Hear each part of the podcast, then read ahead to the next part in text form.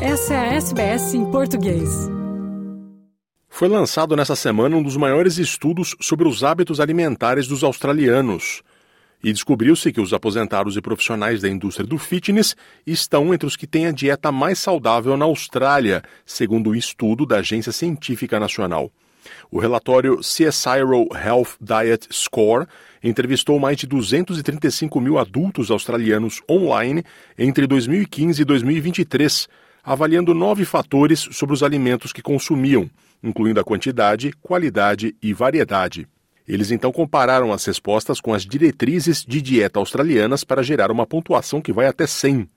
Embora a avaliação média geral entre os australianos fosse de 55, os aposentados tiveram uma pontuação média na dieta de 59,2. Personal trainers, trabalhadores da área da saúde, pesquisadores e donos de casa também estão entre os que seguem as dietas mais saudáveis.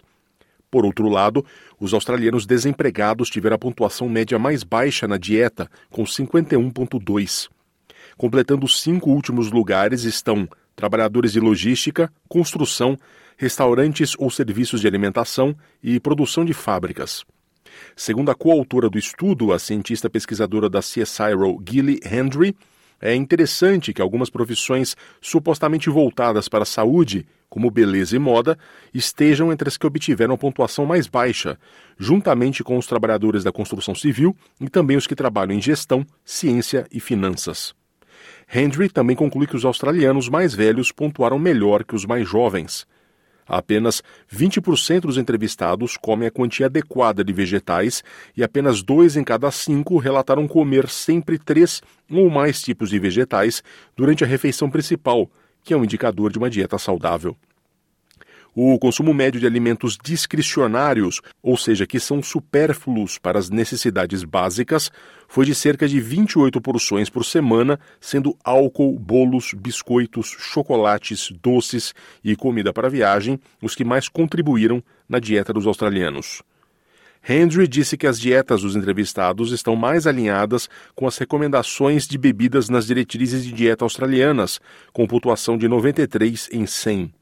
Segundo a pesquisadora, escolher água como bebida em vez de bebidas adoçadas, como refrigerantes e sucos, foi a área com a pontuação mais alta.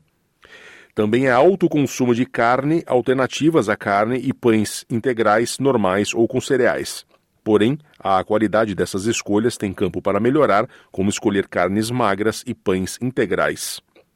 Embora o relatório CSIRO Health Diet Score tenha avaliado a ingestão alimentar dos australianos, ele não examinou as razões pelas quais as pessoas fazem as escolhas alimentares que fazem. Rebecca Lindberg, pesquisadora do Instituto de Atividade Física e Nutrição da Universidade Deakin, em Vitória, disse que há uma variedade de fatores que determinam o que as pessoas comem, mas que o principal fator é o custo dos alimentos.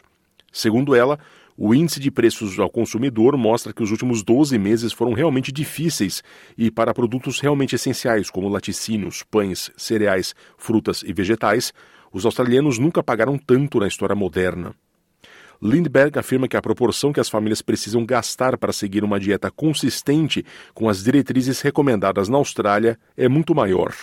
Quem tem renda baixa, ou recebe seguro-desemprego, ou quem tem um único subsídio parental acaba tendo que pagar mais para comer de acordo com essas diretrizes do que se você tiver uma renda média ou uma faixa de renda mais alta. Lindbergh disse que, em meio à crise do custo de vida, a alimentação se tornou uma área de gastos volátil para muitos australianos. Segundo a pesquisadora, pessoas têm custos fixos, como, por exemplo, serviços públicos ou taxas escolares, o aluguel ou moradia ou serviços essenciais.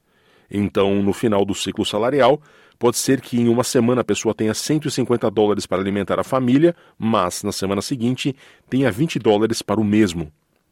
Ela também diz que a acessibilidade à comida é o fator mais importante para determinar o que as pessoas comem. Pode haver áreas da Austrália regional e remota, por exemplo, onde os preços dos alimentos são astronômicos. Lá pode ser difícil conseguir comida nutritiva. Em vez disso, as pessoas pegam o que tem disponível na prateleira do mercado, produtos estáveis, menos nutritivos, que podem ser transportados e permanecer nas prateleiras por muito tempo. Ainda, segundo a pesquisadora, produtos que são promovidos nos meios de comunicação, e isso também influencia o comportamento do consumidor. De acordo com a coautora dos estudos da CSIRO, Gilly Hendry, há algumas coisas que podemos fazer para melhorar a qualidade de nossa dieta. Uma delas é comprar legumes e vegetais congelados, caso não consiga comprar frescos. Segundo ela, temos a tendência de comer de 5 a 8 tipos diferentes de alimentos indulgentes todos os dias.